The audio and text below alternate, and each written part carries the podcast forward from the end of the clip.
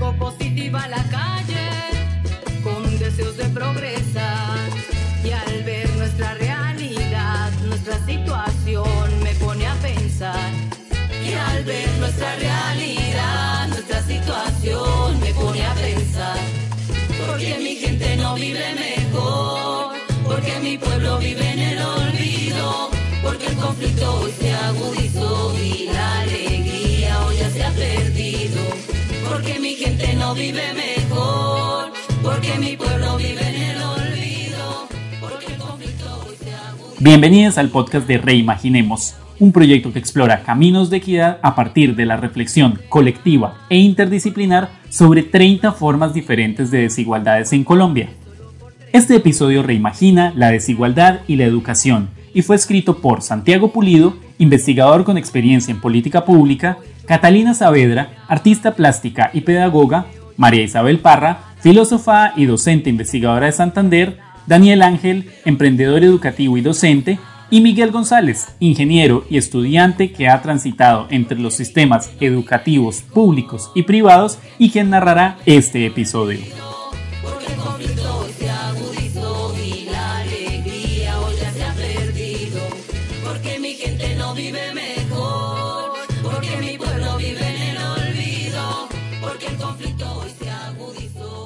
Existen pocos temas tan arraigados a nuestras vidas como la educación. La educación es parte esencial del ser humano, de ahí la importancia de entenderla como un derecho al que todos podemos acceder, de acuerdo con nuestros propios intereses y proyecto de vida. En Colombia, sin embargo, no todos tenemos las mismas oportunidades de educarnos, y existen enormes desigualdades en la calidad de educación que unos y otros podemos recibir. A propósito del Día Internacional de la Educación, en esta columna discutimos sobre algunas de las causas y consecuencias de la desigualdad en la educación y sobre posibles soluciones a esta.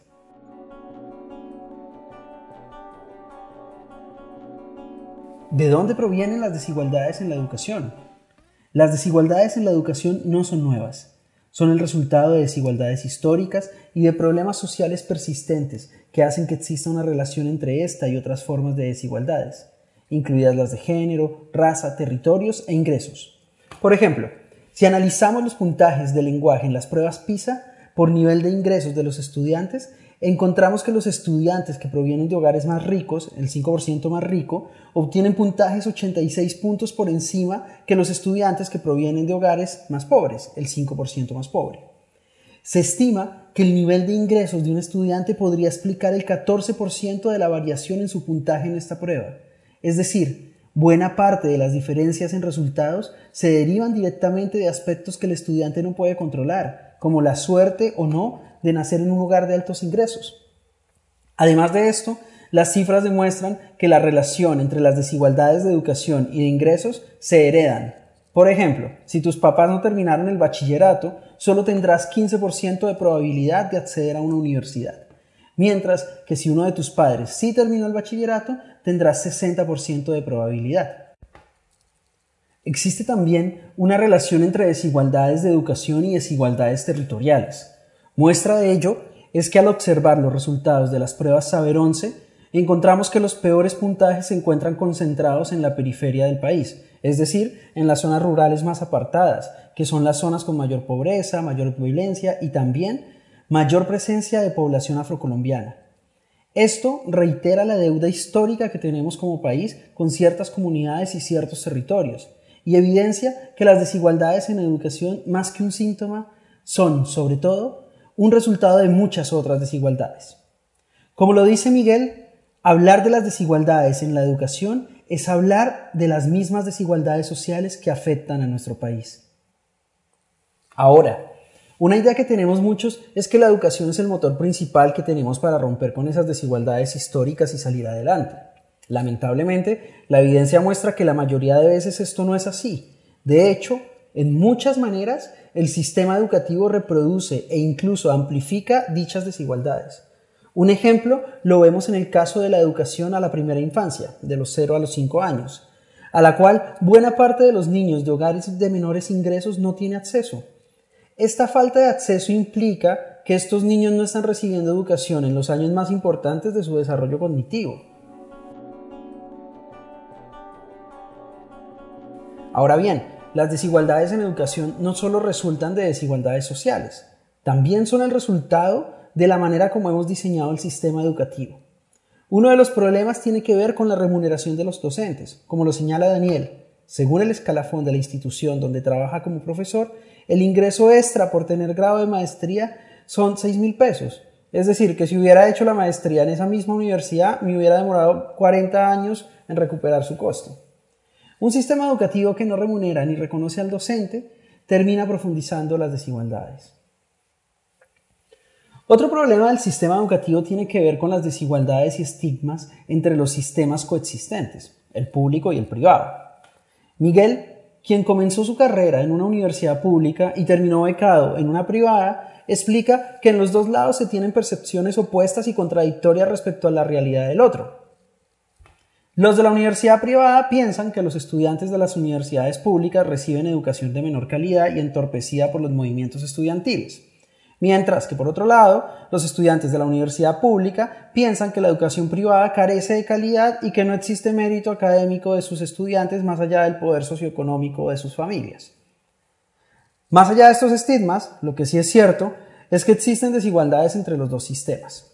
Por ejemplo, al evaluar los resultados en las pruebas Saber 11, la educación oficial puntúa sistemáticamente por debajo de la no oficial. Estas diferencias se acrecientan por el insuficiente gasto en el sistema educativo público. Las demandas de los estudiantes en el paro de 2021 son muestra de la deuda que tenemos como sociedad frente a la educación, sobre todo en la educación pública. Otro hecho coyuntural que hemos vivido en el último par de años, que también tiene repercusiones sobre las desigualdades en la educación, ha sido la pandemia del COVID-19. Esta ha visibilizado las desigualdades que ya existían y lamentablemente también las ha aumentado. Un ejemplo de lo anterior es el hecho de que los estudiantes en zonas rurales fueron los más afectados por las restricciones derivadas de la pandemia. Para la mayoría de estos estudiantes fue difícil o imposible asistir a clases virtuales debido a la poca o nula conexión a Internet en las zonas rurales y al no contar con computadores y celulares en sus hogares. Como lo menciona María Isabel, a los niños les ha tocado estudiar solos, a través de guías impresas, siempre ha sido la periferia la que más ha tenido que aguantar. Los efectos de la pandemia también afectaron desproporcionalmente a los niños más pequeños, dado que su proceso de aprendizaje es experiencial y de contacto con otros niños. Estos rezagos tendrán sin duda repercusiones a largo plazo. Repensar la educación. Reimaginar la educación desde una óptica menos desigual es todo un reto. Se requieren reformas profundas en los modelos educativos, mayor inversión, mejores salarios para los maestros y explorar posibles articulaciones y colaboraciones entre el sistema público y el privado. En esta columna queremos, sin embargo, reflexionar sobre un tema menos explorado, el rol de la educación artística para reducir las desigualdades. La educación artística es un catalizador del desarrollo humano y el tránsito hacia nuevos paradigmas educativos.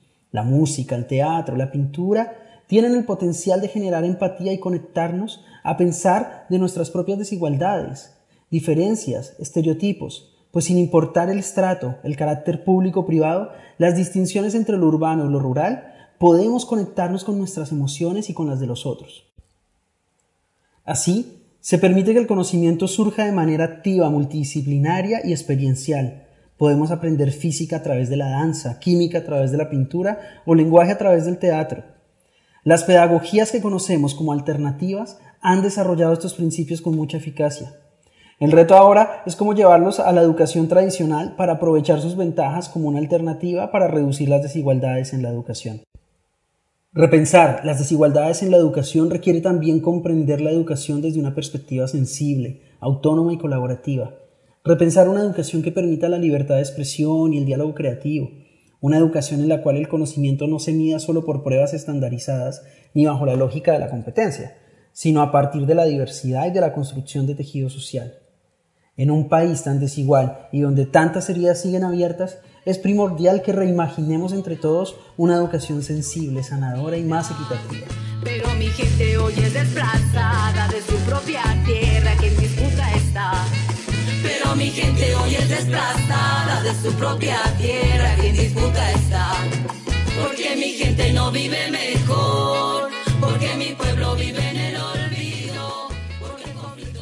el equipo de Desigualdad y Educación ha creado una serie de ilustraciones en las que se representan cinco elementos de una educación transformadora. Investigación, reconocimiento, movilidad, comunidad y creatividad. Para ver estas ilustraciones, ingresa a nuestra página web www.reimaginemos.co. Hasta acá este episodio. Recuerda que para leer nuestras columnas semanales, conocer el equipo y enterarte sobre el proyecto, puedes visitar nuestra página web y seguirnos en nuestras redes sociales. En Twitter como arroba reimaginemos y en Instagram como reimaginemos.colombia. No olvides suscribirte en tu plataforma de podcast preferida para oír cómo reimaginamos caminos de equidad. Gracias por acompañarnos en el podcast de Reimaginemos. En la presentación de este episodio estuvimos Sebastián Buenumen y Gaviota Acevedo, y en la coordinación general del proyecto Alison Benson y Sara Rueda. Hasta nuestro próximo episodio. Porque mi pueblo vive en el olvido, porque el conflicto hoy se agudizó.